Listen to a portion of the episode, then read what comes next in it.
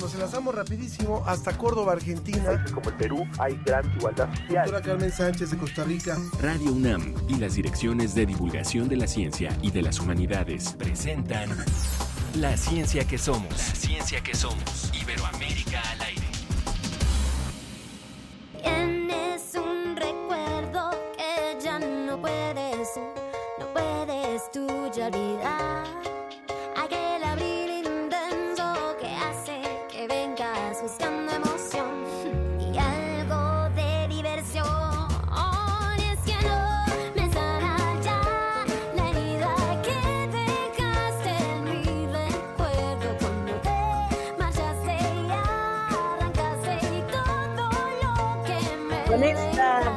Canción de la cantante panameña Marlis Domínguez, que a través del tecnopop está mezclando sonidos y estilos de los noventas con pop británico.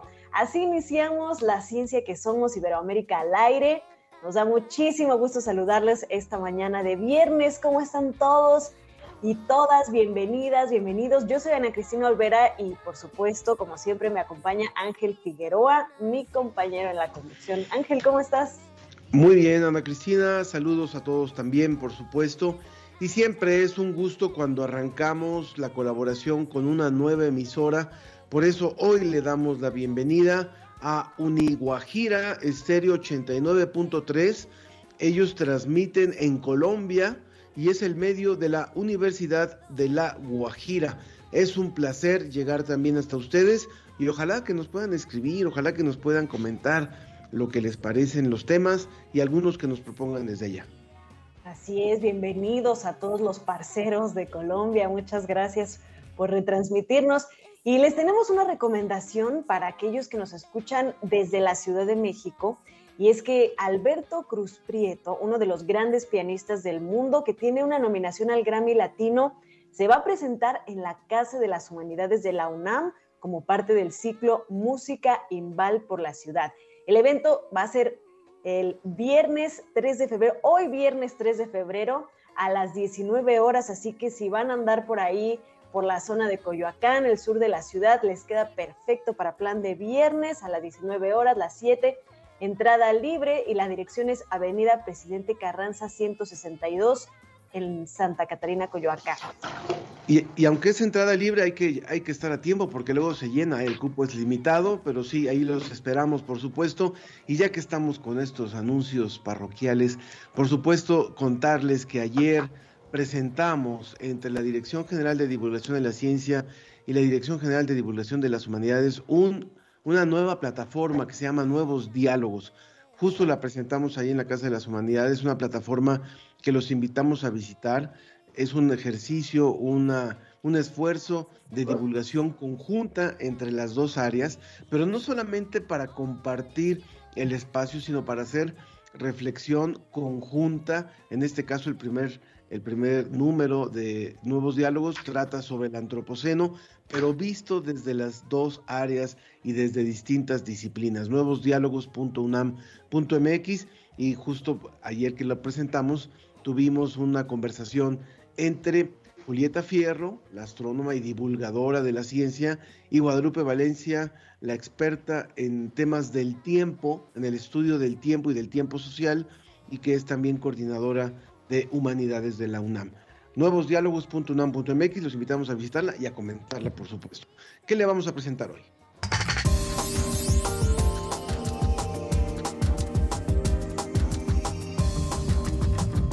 ¿Por qué los más jóvenes aceptan hacer un reto de TikTok que consiste en consumir clorazepam? Vamos a hablar sobre esta situación. Y les vamos a presentar la publicación Criminología Verde, una revisión sobre los problemas ambientales que puede contribuir para abordar la crisis que está enfrentando Latinoamérica en este tema. Y también de la mano de Cómo ves, los invitamos a conocer el laboratorio más profundo de la Tierra. Esto es parte de un artículo que está en la edición de febrero y que nos ofrece un recorrido por este laboratorio subterráneo. ¿Qué tal? ¿Les llaman la atención los temas de hoy? Cuéntenos qué les parecen, qué otros temas les gustaría escuchar. Recuerden que pueden mandarnos un WhatsApp al 55 54 06 57 62, 55 54 06 57 62 o pueden llamarnos al número 55 56 22 73 27. 55 56 22 73 27. También estamos transmitiendo a través de Facebook en La Ciencia que Somos y puede dejarnos ahí sus comentarios o en el Twitter arroba Ciencia que Somos. Así arrancamos. La, ciencia, que, somos. Iberoamérica al aire.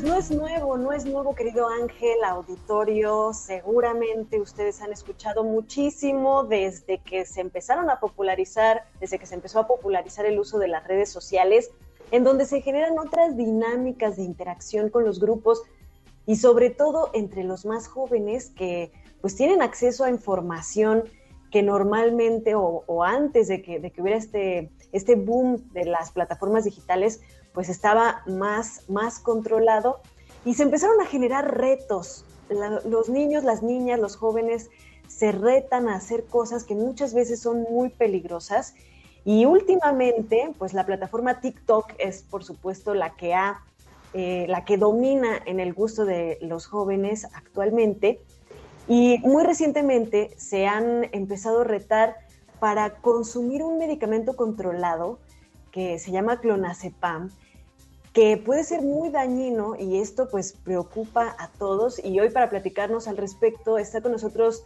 Luis Manjarres Gutiérrez, él es médico cirujano por la Universidad Juárez Autónoma de Tabasco, especialista en psiquiatría por la UNAM, en el Instituto Nacional de Psiquiatría Ramón de la Fuente Muñiz, y eh, pues también tiene eh, cursos de alta especialidad en psiquiatría de la adolescencia en la misma sede, maestría y doctorado en educación, y Toca temas de depresión, conducta suicida en niños y adolescentes, psicopatología en general. Así que nos viene muy bien para entender qué sucede con estos retos, por qué los jóvenes están constantemente poniéndose en riesgo, eh, tratando de, de alguna forma probar los límites o qué, qué, es lo que está sucediendo. Bienvenido, muchas gracias por estar con Hola, muchas gracias por la invitación. A sus órdenes. ¿Por qué los jóvenes y los niños, las niñas eh, tratan de hacer esto de, ponerse al límite del peligro? Mm, eh, muy buena pregunta.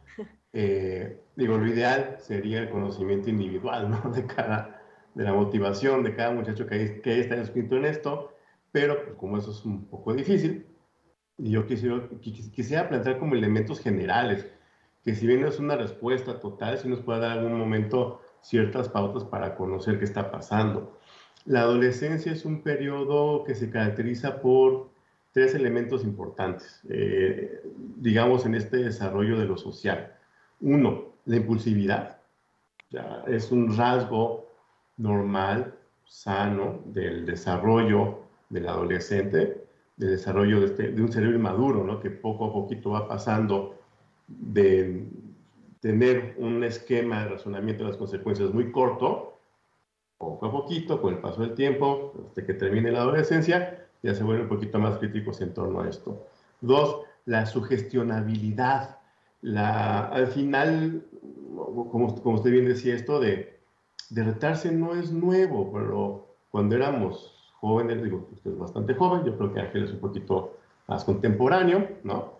Pero cuando retábamos en la escuela, súbete al árbol, estas cosas, Realmente esta, esta si sumamos la sugestionabilidad con la impulsividad, pues tenemos un caso de cultivo muy importante como para hacer esto. Ahora, como usted bien decía, ahorita un fenómeno, pues no emergente, ¿no? Pero sí ya con más peso, con más significados, inclusive en las interacciones sociales de los adolescentes, es el asunto de la hiperconectividad.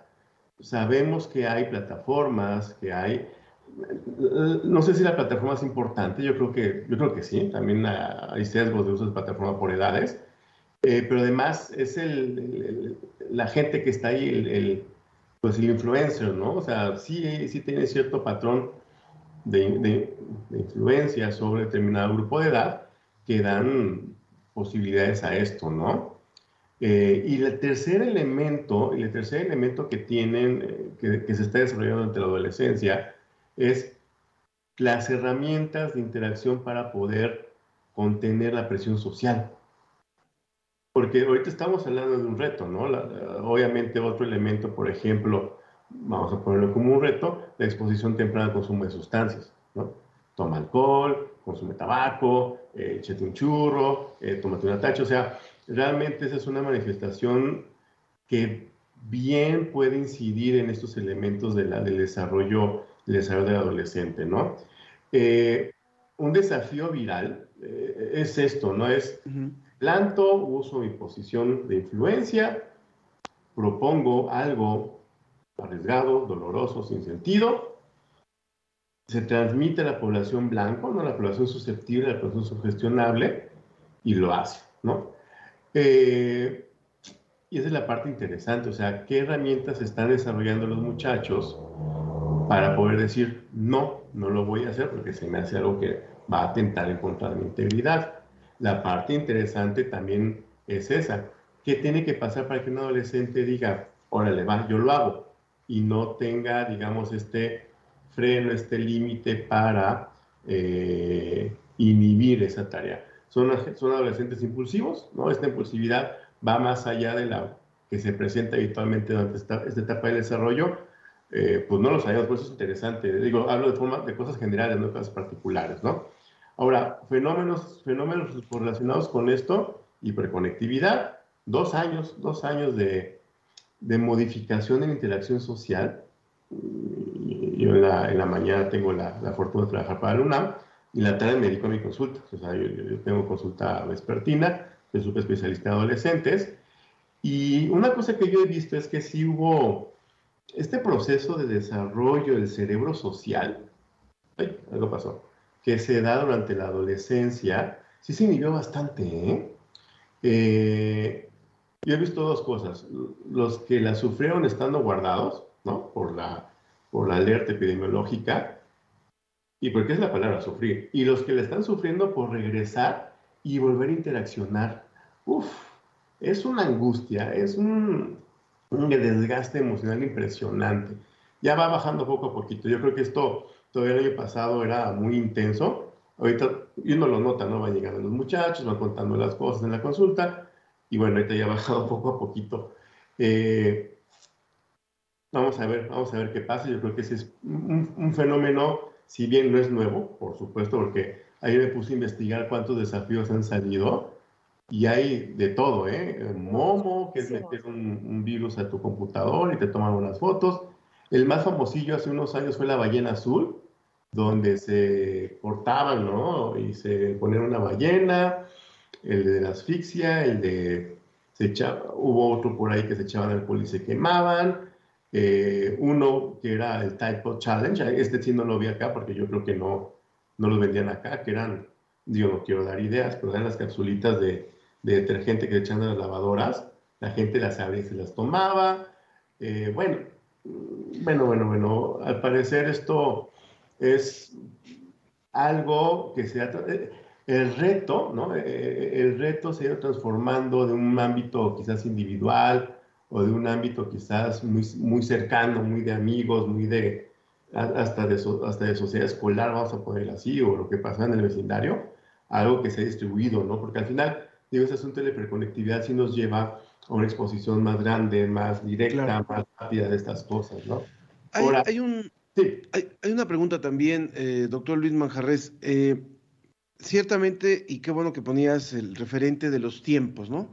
Eh, ¿Qué pasaba cuando nosotros éramos adolescentes? Sí había retos, pero no habían otros ingredientes que se están sumando en este momento, es. como es una, una, una, hiperconectividad donde pareciera que los jóvenes están solos, están solos frente a una pantalla y los padres no existen, no están, ¿no? Ese, ese es un punto que a mí me parece muy importante de mencionar. Es decir, puede haber eh, una motivación de parte de los compañeros de redes sociales o esto, pero ¿dónde, dónde está, dónde, qué, qué, papel juega por ahí la familia? Y no sé si también esa vinculación entre, entre jóvenes con otros jóvenes en una socialización distinta, cuando, cuando sin, sin, querer decir que tiempos pasados son mejores, por no, supuesto no. que no, simplemente eh, nosotros obviamente no teníamos acceso a una computadora ni por tantas horas, ni, ni, ni, de forma personal, si es que la había en casa.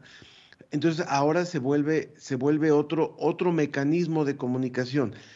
¿Qué pasa ahí con la tutela? ¿Qué pasa con eh, la cercanía de los padres, de hermanos mayores? A veces no hay ni hermanos mayores.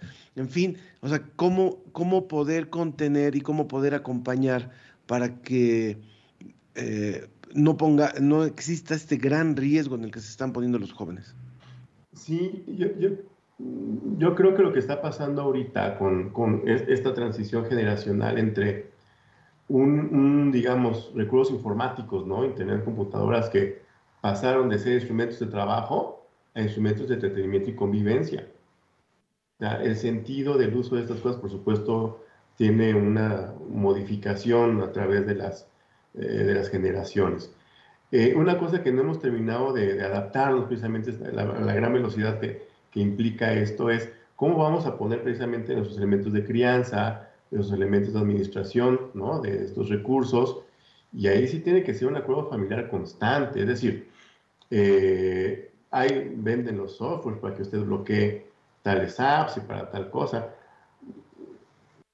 los muchachos nos ganan en esto y le van a dar la vuelta y crean puertas falsas y bueno, o sea, hay muchas estrategias para minimizar esto, ¿no? Es parte del reto, vamos a ponerle así. Y tampoco hay que normalizar los retos, ¿no? Pero ¿qué tenemos que hacer? Proveerles a ellos mediante la cercanía, las vías abiertas de comunicación constantes, eh, las, las, las, herramientas para decir, híjole, eso como que no va conmigo, ¿no? Pero ¿qué, qué, qué solemos hacer los papás? Oye, papá, mamá, por ejemplo, ¿no? fíjate que hay un reto de que tengo que, que de clonazepam, ¿lo has visto? Y en vez de pararnos, calmarnos y decir, a ver, platícame de qué se trata, que cómo solemos reaccionar. Eso está mal y están, no, no puede ser y que tiene la cabeza. No, porque al final la idea es, oye, ¿por qué te interesa a ti eso? ¿Te llama la atención? ¿Te preocupa? ¿Tú qué sabes de esto? Oye, pues no sé, yo sé qué es el clonazepam, vamos a, vamos a preguntarnos todos qué está pasando. Siempre, siempre, siempre la información, porque al final, otra tarea bien importante del adolescente, en la adolescencia y del adolescente, es el desarrollo de un criterio. Y este criterio, esta autonomía, este autónomos, se da precisamente a través de la información. Y la información, la mejor fuente, tendría que ser la familia. Y luego tendría porque también ante estas ausencias, distancias, supervisiones, eh, cargas de trabajo, lo que usted guste y mande, pues las fuentes de información se han transformado en, hacia las redes sociales, ¿no? Y pues como cualquier objeto humano, pues está plagado de cosas muy positivas y por supuesto de cosas muy negativas. Entonces ese discernimiento sobre qué es lo que tengo que, a qué decir que no y a qué decir que sí, sumado a la sugestionabilidad, a la impulsividad, a la emergencia todavía de estos dos años que ya afortunadamente está, al parecer, ya está disminuyendo el riesgo de contagios, las inmunizaciones, todo, todo esto, ¿no? Eh, pues es un, periodo bastante interesante de, de, una transición de muchas cosas, ¿no? Eh, yo no quisiera en algún momento dejar la idea de que el clonazepam hay que satanizarlo es un medicamento bueno, hay que saberlo usar, por supuesto, ¿sí? Eh, en psiquiatría se usa en dosis bajitas por un, un, periodo corto de tiempo y se quita, pero siempre combinado con algo más. ¿no? En psiquiatría habitualmente lo utilizamos para la ansiedad. Entonces, vamos a, vamos a suponer ¿no? que son muchachos que tienen alguna carga psicopatológica, sabes que tómate esto, te reto, ah, mira, no está tan malo, me está relajando, pero el problema acá es el uso peligroso y el uso ilegal. Claro. Es, ese es el gran, gran asunto. Eh, conseguirlo solamente en México es con receta médica, es muy, muy, muy difícil de conseguir, o sea, si nos piden muchísimas cosas y de repente aparece, ¿no? Al libre uso de adolescentes y además motivados por un reto. Eso es un fenómeno bien, bien interesante. ¿Cómo lo consiguieron? Y, y pensemos en que si es clonazepam, o sea, que no sea un clonazepam pirata, que ya hubo ciertos reportes a finales de año, y que no esté siendo combinado con alguna otra cosa, ¿no? Sí. Porque sí, a dosis altas se puede generar depresión respiratoria, como, o sea, sí es peligroso, o sea, este asunto es peligroso. Hay algunos comentarios. Sí, adelante. Hay algunos comentarios. Venga, Ana. Justamente, Ángel, tenemos aquí algunos comentarios de la audiencia. Por ejemplo, Sergio Gasca nos dice, "No mi experiencia como profesor es que veo que es muy frecuente que los adolescentes no tengan una comunicación de calidad con sus padres, que frecuentemente tienen que trabajar y dejan de estar al pendiente de las necesidades de los jóvenes. Y si este factor se junta con el exceso de información, la cual el estudiante no ha aprendido a reconocer ni a analizar, los pone en riesgo de realizar conductas de riesgo, valga la redun- la redundancia, generar adicciones y tener un bajo rendimiento escolar. Y pues sí, o sea, ¿qué pasa con, con esta parte de los maestros? ¿Qué papel pueden jugar los maestros en esta, en esta situación? La pregunta del millón, ¿hasta dónde, no? Más, más- bien, ¿cuál es el límite de, de intervención de un profesor una profesora? Eh, si bien eh, son, yo, siempre he pensado que los, los profesores están seis horas con nuestros, con nuestros chamacos, no todos los días, sí pueden ser vehículos de observación, de detección y referencia, ¿no? Pero también la tienen un poquito complicada porque van los papás, oye, tráeme a tu papá, papá no viene, no viene a regañadientes, ¿no? Oiga, yo veo que su hijo está tal cosa. La respuesta del de la intervención del profesorado hacia, más bien, de la respuesta de, la de los papás hacia la inter- intervención del profesorado, a veces no es bien, bien vista o bien llevada, ¿no? Entonces, ustedes nomás dedíquense a la escuela, no me digan nada de mi hijo. Y se pierde una oportunidad de una intervención temprana, ¿no? Son observadores. eh, Yo creo que esa parte sí debería eh, ahondarse un poquito más en, la- eh, en las escuelas. Yo en mi práctica profesional sí colaboro o, o me comunico con las escuelas. Al ser menores de edad, siempre se necesita la intermediación y la anuencia de los papás. O sea, no hay forma de que una observación del profesorado, inclusive del médico tratante en mi caso, o en el caso de los que tratamos con, con adolescentes y niños, no podemos saltarnos esa, esa relación, digamos, de autoridad, esa mediación, ¿no? Con la Entonces, escuela. y con eso principalmente, ¿no? Entonces, yo creo que ahí la, la parte importante es hacer las alianzas, escuchar las observaciones que nos hace el profesorado y en torno a eso, en vez de reaccionar impulsivamente o emocionalmente, pues pongamos en tela, en tela de razón qué está pasando y tu profesor me dijo esto, ¿tú qué crees? Digo, la máxima siempre va a ser, hay que creerles a nuestros hijos. ¿no? Y hay que es escucharlos, por supuesto. Escucharlos. Va- Ahora, Vamos cerrando. sí. Eh, hay, hay otros comentarios todavía. Armando Cruz nos pregunta sobre los riesgos de los retos. ¿Hay algún estudio que trate sobre las condiciones que llevan a los jóvenes a hacer tales retos autodestructivos? ¿Qué hace la familia y o la sociedad que propicia tales actitudes? Y también, y también eh, nos comenta mm, Mario Alberto Mora que eh, esto de los retos, dice él, a ver si Ana Cristina me ayuda, porque aquí dice, esto de los retos hace evidente que no hay que creer todo lo que se ve en Internet. Un comentario, doctor Luis Manjarres. Ah, sí, claro. Se ha calculado que en Internet el 70% de la información es por lo menos distorsionada, no decir que falsa, ¿no? Eh, dos, que tiene que hacer la familia de nuevo? Regresar a este asunto de comunicación, ¿no? De comunicarnos de una forma asertiva, proporcionarles a los alumnos, a los, a los adolescentes estas herramientas de, de autorregulación que se van desarrollando. Es decir, un adolescente no se regula solo, tiene que ir aprendiendo a hacer esa parte, ¿no? Si este reto se debió, o más bien esta susceptibilidad esta y esta impulsividad están incrementadas por algún asunto de salud mental, de verdad acudir con su profesional de salud, para ir resolviendo esto poco a poco. eh, ante la sospecha de alguna intoxicación con algo, acudir directamente a los servicios de urgencias para que se descarten cosas graves. Es decir, aquí es la intervención temprana. Eh, afortunadamente, este asunto de, los retos virales, ahorita en México las noticias son, dan un, plazo bastante corto. Entonces yo creo que esta relevancia que se está dando en los medios nos está dando la oportunidad de decir, hay que cuidar muchas cosas. Hay que cuidar a nuestros adolescentes, hay que cuidar las fuentes de información, hay que cuidar y educarnos en torno a cómo, a cómo poner un límite. Y ya la parte esta del consumo de cosas y de piratería de medicamentos, que ahorita algo está pasando que hay mucha piratería de medicamentos, es bastante llamativo eso, eh, pues empezar a saber, sabes que las alertas son estas, ponerlo aquí, ponerlo acá, ¿no? En, en gran resumen, doctor, la, la comunicación sería ¿no? la, la, base de la relación con los, los, adolescentes para poder cuidar esto.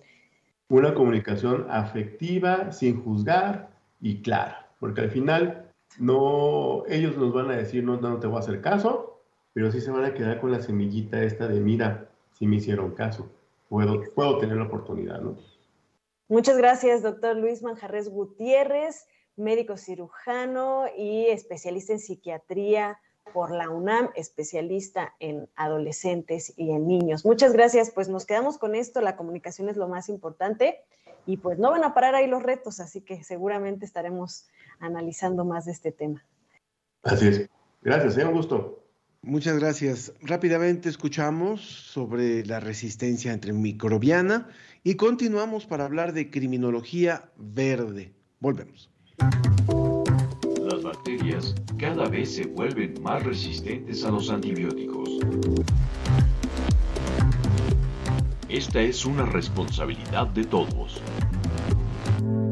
¿Cómo actúan a largo plazo los antibióticos en el cuerpo? Los antibióticos actúan en un plazo no muy largo, algunas veces pocas horas, quizá a lo mucho algunos días, pero no es frecuente eso, de manera que a largo plazo no van a tener algún efecto, van a tener un efecto más o menos inmediato y en todo caso a corto plazo, en pocos días podríamos ver algo de toxicidad sobre todo por el paso del medicamento por alguno de los órganos. Generalmente la toxicidad que se ve se acumula después de 3, 4 días de tratamiento, empieza a verse algo de la de la toxicidad de los medicamentos antibióticos y es parte del, problema que vamos a ver. El efecto a largo plazo que pudieran tener pues es justamente ir generando bacterias resistentes en el cuerpo y a largo plazo pues ya no va a haber ningún antibiótico que pueda ser efectivo contra esas bacterias y van a generar una infección por una bacteria resistente. Por un mundo sano y protegido contra las enfermedades un alto a la resistencia antimicrobiana. Dirección General de Divulgación de la Ciencia UNAM, en colaboración con el doctor Mauricio Rodríguez Álvarez, profesor de la Facultad de Medicina de la UNAM, integrante del Grupo Coordinador del Plan Universitario para el Control de la Resistencia Antimicrobiana del Programa Universitario en Investigación en Salud, PUIS UNAM.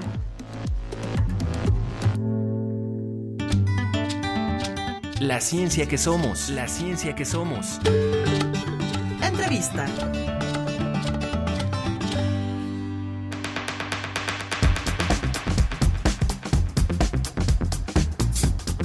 Continuamos en la ciencia que somos. Les recordamos, por supuesto, nuestras vías de contacto en Facebook, la ciencia que somos, en Twitter, arroba ciencia que somos. Nos pueden escribir también al WhatsApp 55 54 06 57 62 55 54 06 57 62 y puede participar con nosotros, por supuesto, ya estamos listos para nuestro, nuestro tema de hoy también sobre un, un término que a mí me llamó muchísimo la atención, criminología verde.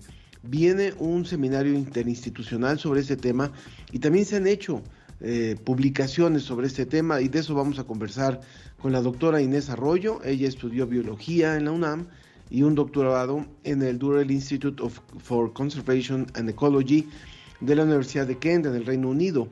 Ella es eh, investigadora de tiempo completo en el programa de estudios socioambientales del Centro Regional de Investigaciones Multidisciplinarias de la UNAM, el CRIM, allá en Morelos. Gracias por estar con nosotros, Inés. Muy buenos días. Buenos días, gracias por la invitación y el espacio. Claro que sí, con todo gusto. Hablemos primero de este concepto que, llama, que llaman ustedes criminología verde. ¿De qué se trata? Eh, sí, bueno, mm, la criminología verde es un campo de estudio, de trabajo, una línea de investigación que digamos que surge o se origina eh, durante los noventas. Esto no quiere decir que desde apenas desde los 90 se empiece a hablar sobre ecocidio y sobre degradación ambiental y, destrucción del ambiente y contaminación, etcétera, sino que es un término que empieza a acuñarse en esa década para eh, darle un espacio formal dentro de la academia a todo lo que tiene que ver con estudios criminológicos relacionados con el ambiente. Estudios que tienen que ver con no solo delitos, o sea, no solo lo que está tipificado en la legislación, sino también sobre los daños ambientales. Entonces, eso es muy importante. Considera daños y delitos y, relacionados con todo lo que tiene que ver con grandes corporaciones, pero también con los delitos eh, y daños llevados a cabo por, por, cualquier persona, por gente común. Eh, tanto en contra de, del ambiente, en contra de las especies, de la flora, de la fauna, em, en contra del planeta en general, en contra de cuerpos de agua, de ríos, de lagos, de mares y, por tanto en contra de la propia humanidad. Em, entonces, eh, digamos que estamos hablando de temas en general, que es daño ambiental, delincuencia organizada, el tema también en criminología verde de la victimización, tiene que ver con derecho, con justicia social y justicia ambiental, con temas de regulación ambiental y eh, también con cuestiones morales, éticas, filosóficas y y en esta área de trabajo, pues también eh, tratamos de entender, de, estudiar y de mm, compartir ideas sobre cómo es que nos relacionamos los humanos con el entorno, con los animales no humanos, con los, el resto de los seres vivos con los que compartimos este planeta, con el ecosistema y con los componentes de los distintos ecosistemas. Em, no sé si eso responde a la primera pregunta. Eh, sí. Y bueno, eh, algo muy importante eh, sería hablar de cuál es, digamos, el objetivo de esta perspectiva que surge, em, digamos que en su origen viene de la criminología formal, pero tiene un corte completamente interdisciplinario que es necesario, digamos que no es responsable responsabilidad meramente de los criminólogos. Si bien lleva el término, justo la idea de la criminología verde es, la conformación, em, digamos, dentro de la academia, pero en realidad tendría que ser em, grupos de trabajo que incluyan a todos los sectores, o sea, la sociedad, al, gobierno, a la iniciativa privada, a la academia, eh, todos en equipos, digamos, mm, con el objetivo de identificar aquellas prácticas, omisiones y patrones que sean ambientalmente destructivos, em, analizar cuáles son las causas y las consecuencias de dichas actividades de origen antropogénico o, llevadas a cabo por, humanos, digamos, em, pensando en no solo tratar de revertir los procesos de deterioro y de destrucción, sino más bien enfocándonos a tratar de ver cómo se pueden eh, comenzar a prevenir, ¿no? Eh, y obviamente tratando de formular un perfil nuevo dentro de la agenda de investigación, que es, bueno, el área en la que yo me muevo es la academia y es eh, finalmente es el mayor tiempo que dedico es a la investigación. Entonces, desde este enfoque estamos tratando de, pues, de crear grupos de trabajo multidisciplinarios, interdisciplinarios y, digamos, entonces que no, no se queden con la idea de que solo la los criminólogos los que están abordando esta esta, em, digamos que esta nueva perspectiva de trabajo, sino que hay biólogos, o sea, digamos, la, se busca que haya grupos de trabajo que estén conformados por economistas, biólogos, abogados, em, filósofos, politólogos, comunicólogos. Se necesitan, eh, se necesita apoyo de todas las disciplinas eh, que puedan participar en, esto y, digamos que no solo criminólogos, eso me parecería importante aclararlo. Sí. Y parece, Inés, mm, te saludo con mucho gusto, eh, parece que este es el, siguiente paso, ¿no? En, la, en, la, en, la, en el frente que estamos haciendo para, para tratar de, mitigar un poco, de, gestionar la crisis climática que se nos ha venido, que se nos ha venido encima, que es pues la, la accountabilidad, ¿no? Exigir cuentas a, las, a las personas, a los, a los países, a las empresas, a las instituciones que han originado en su mayor medida eh, esta situación. Lo veíamos en, en, la reciente COP de la biodiversidad en Canadá, donde uno de los temas centrales fue justamente ¿Cómo le van a resarcir los países poderosos a los países que han sido más afectados, los daños que le han causado y no solamente en cuestiones de disminuir sus emisiones o etcétera, sino ya realmente como un, pago, una retribución, algo que se tiene que hacer eh, mucho más activo para poder solventar esta situación. Eh, en ese sentido, yo quisiera preguntarte, ¿Cómo, cómo, ¿Cómo ven ustedes la legislación? ¿Cuál es la relación que han tenido, que han visto entre qué tan avanzada está la legislación al respecto, por ejemplo, en países como México?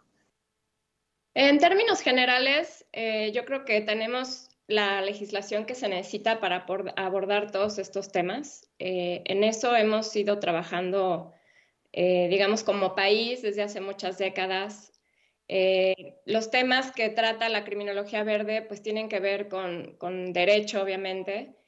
Eh, y, sí, toda la legislación que tenemos, el paquete legislativo desde la Ley General de Equilibrio Ecológico, la Ley General de Vía Silvestre, eh, todas las normas también que apoyan los reglamentos, pues tocan los temas, tocan los temas de deforestación, de degradación ambiental, las, eh, digamos, todo el tema de protección de, especies, de flora y fauna, de gestión de la biodiversidad, de, digamos que no solo a nivel nacional, sino también la participación de México, como bien dices, a nivel internacional es, muy activa. Eh, estamos presentes en prácticamente todas las convenciones que hemos firmado y que hemos ratificado en cuanto a comercio de especies silvestres, eh, lo que ya mencionaste de la biodiversidad con la CDB y otros tratados, ¿no? Entonces, lo mismo hay temas de, legislación en cuanto a residuos, contaminación. Ahora, digamos, lo que está empezando a desarrollar un poco más todo lo que tiene que ver con abuso y maltrato animal, eso es más reciente, pero también digamos que va avanzando. El problema no es tanto que si tenemos o no la legislación, sino que también se aplica y, cómo se liga esto con la corrupción, ¿no? Eh, y, con el sistema de penalización y de sanciones que tampoco, eh, digamos, mucha gente no denuncia por miedo y si se denuncia después ve uno que no pasa nada, que no hay procesos, que no hay penalizaciones, entonces digamos que los incentivos eh, están, son equivocados y la gente y los delincuentes, la gente común y los delincuentes em, continúan haciendo todas las actividades eh, dañinas y malignas para, para todo este, este, nuestro entorno, ¿no? Eh, incluso, bueno, desde, nivel, desde lo local, o sea, todos estos temas dentro de criminología verde se revisan, eso es importantísimo, mm, desde lo local, regional, nacional e internacional. Entonces se analizan conflictos socioambientales, eh, daños y delitos en, estos, en todos los niveles.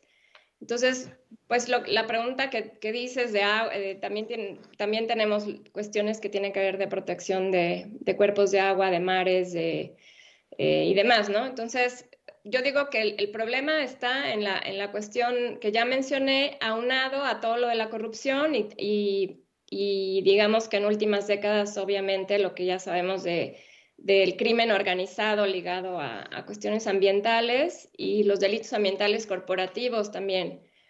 Eh, entonces, esto pues complica muchísimo el que podamos eh, ver resultados.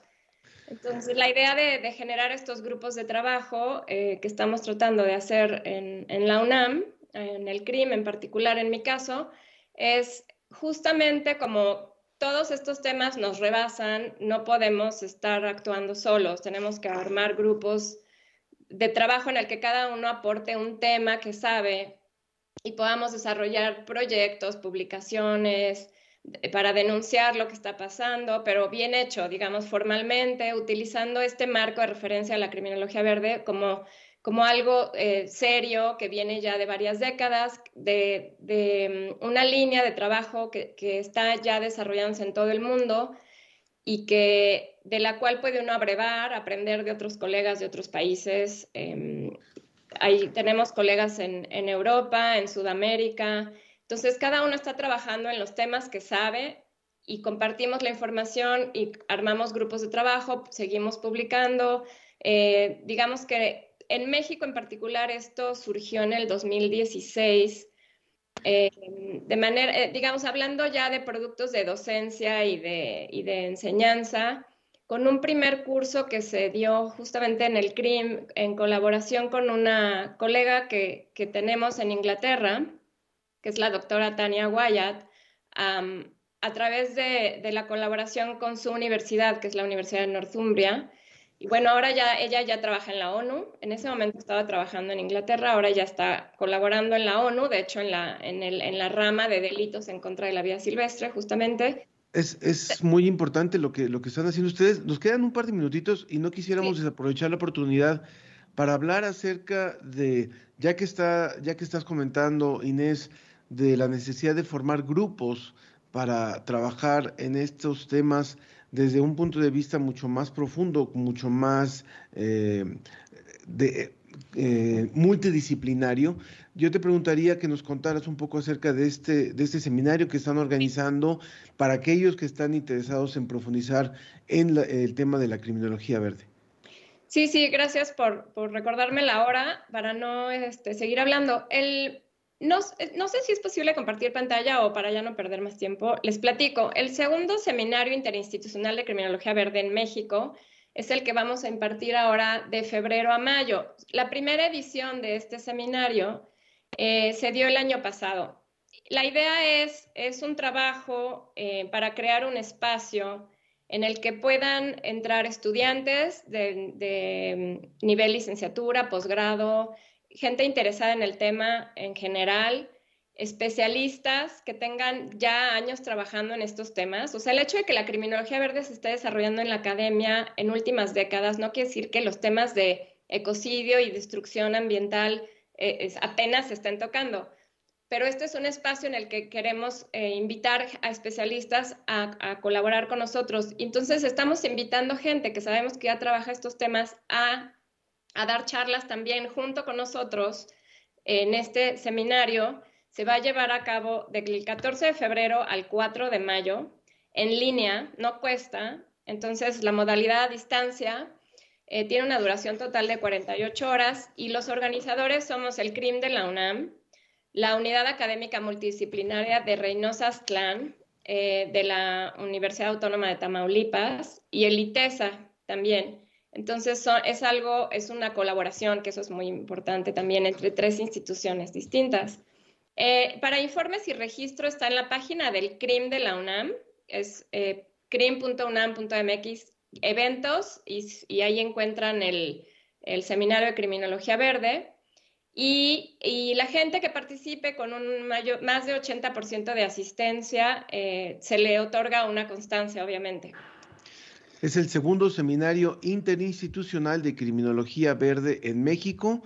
Esto tiene como objetivo crear un espacio de discusión con relación a las problemáticas socioambientales desde la perspectiva de la criminología verde, tanto en el contexto nacional como internacional. Suena muy interesante, es un seminario gratuito en línea y tienen hasta el día 6 de febrero para poderse inscribir. Entren a la página del CRIM, crim.unam.mx, y ahí podrán encontrar toda la información de este seminario.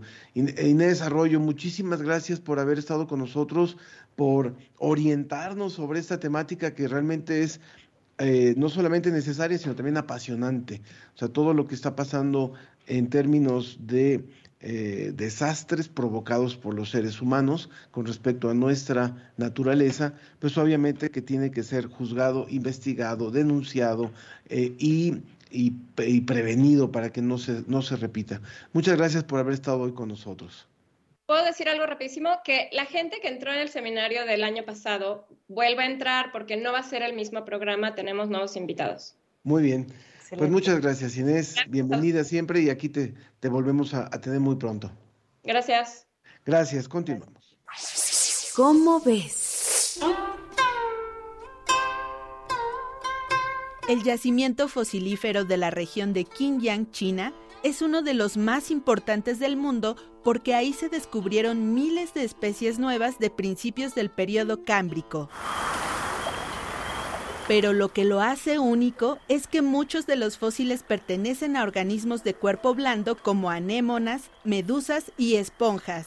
La preservación de estas especies fue posible gracias a las condiciones de oxigenación y al tipo de sedimentos en los que permanecieron sepultados durante millones de años. ¿Cómo ves? Revista ¿Cómo ves?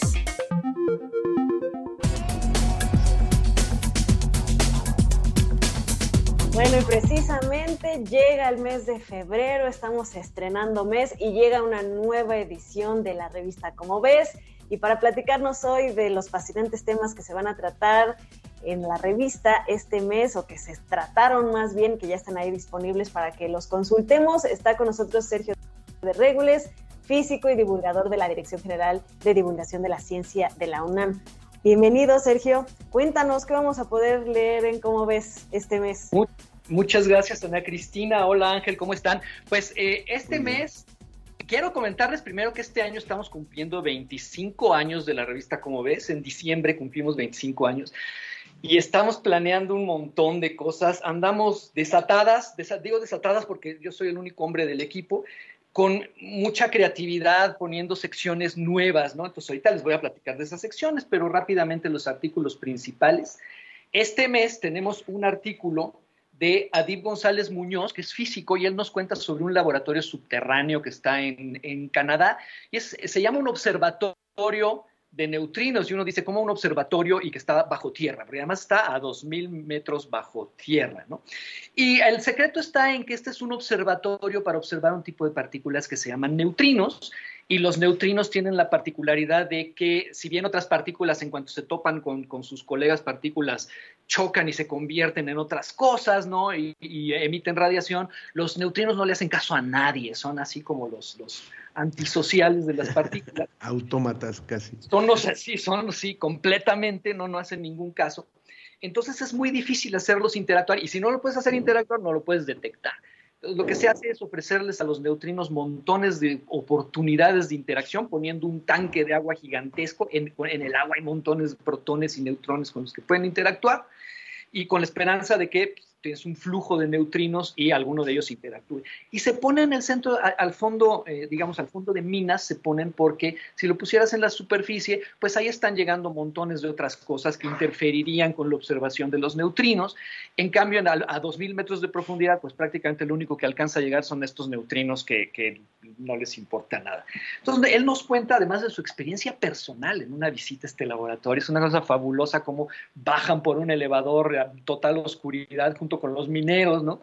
Eh, y nos cuenta además que en ese laboratorio, además de tratar de observar neutrinos, que son importantes en un montón de procesos, también están buscando a ver si, si observan qué rayos es la materia oscura, que es una, un componente del universo que sabemos que existe desde mediados del siglo pasado, porque se ven sus efectos gravitacionales, pero no sabemos... Además es muchísima, ¿no? Es, es, es muchísima, ahí lo pueden leer en el artículo.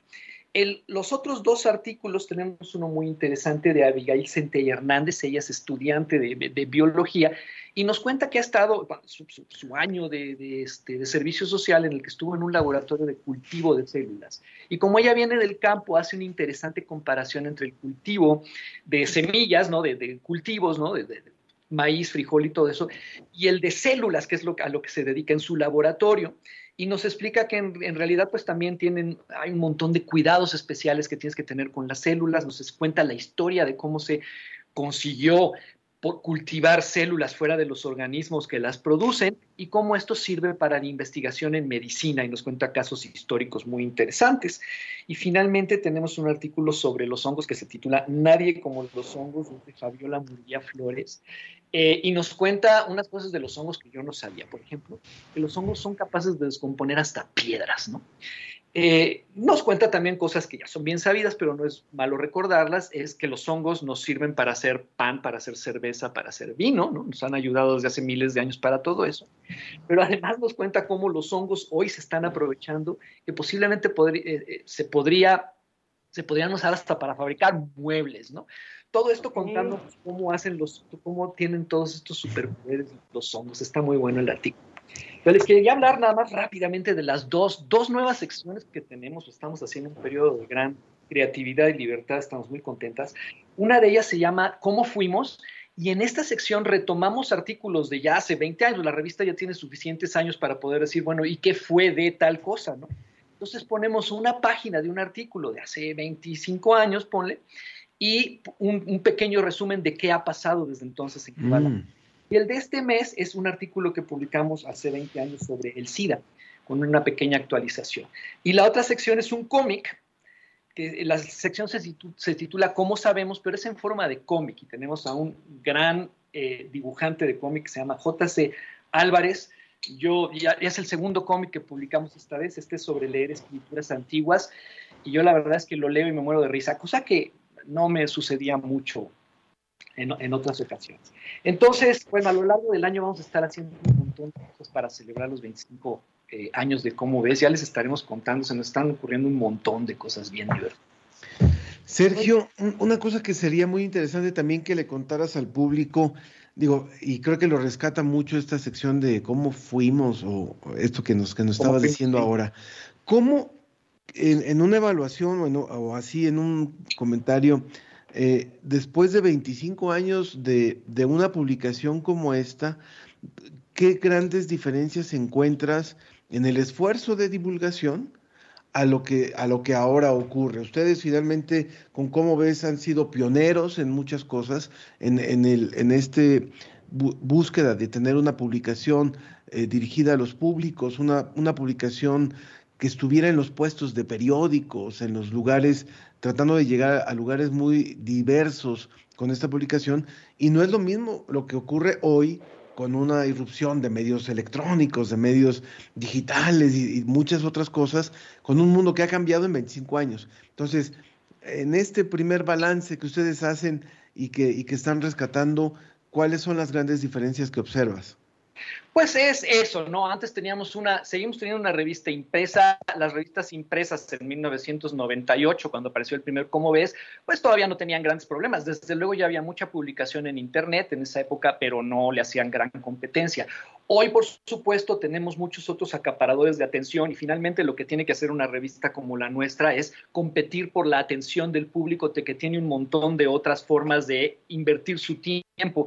Eh, entonces, lo que ha pasado es que se ha multiplicado la cantidad de, posibilidades para el público y eso nos obliga pues a buscarle por otros medios. Y también, por supuesto, hemos estado haciendo cosas en, redes sociales. Siento que eh, todavía eh, en eso tenemos que echarle así, digamos, más, eh, más, más, buscarle un poquito más.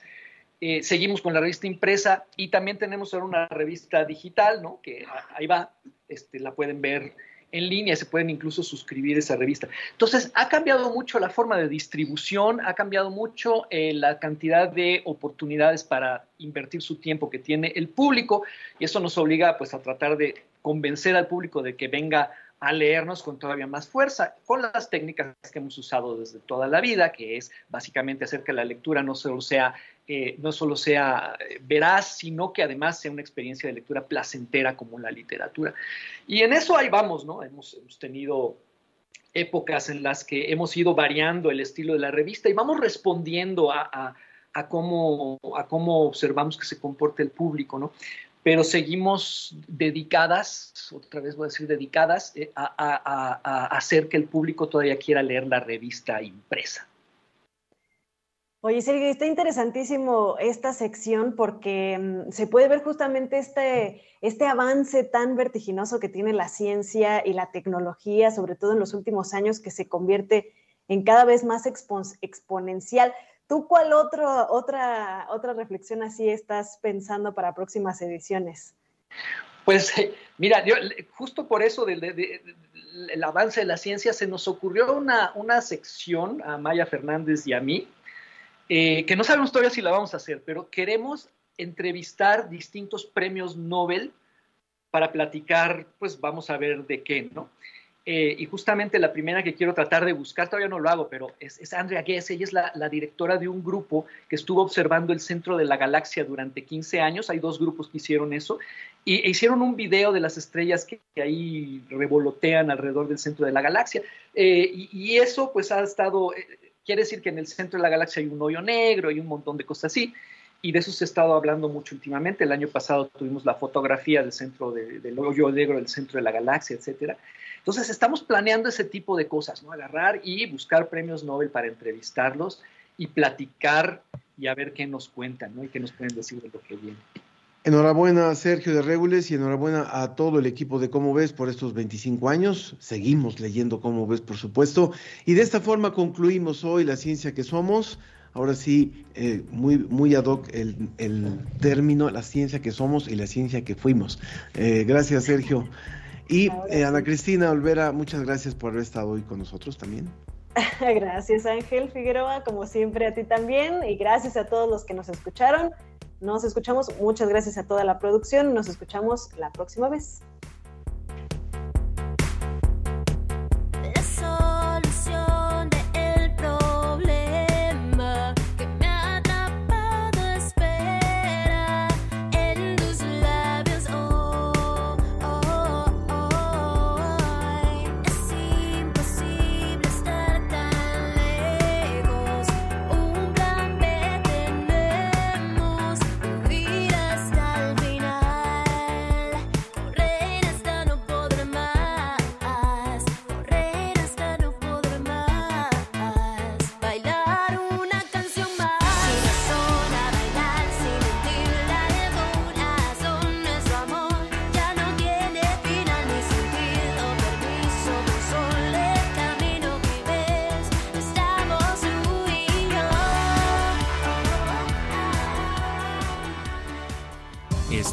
La Ciencia que Somos. Iberoamérica al aire. Los esperamos el próximo viernes. La Ciencia que Somos. La Ciencia que Somos.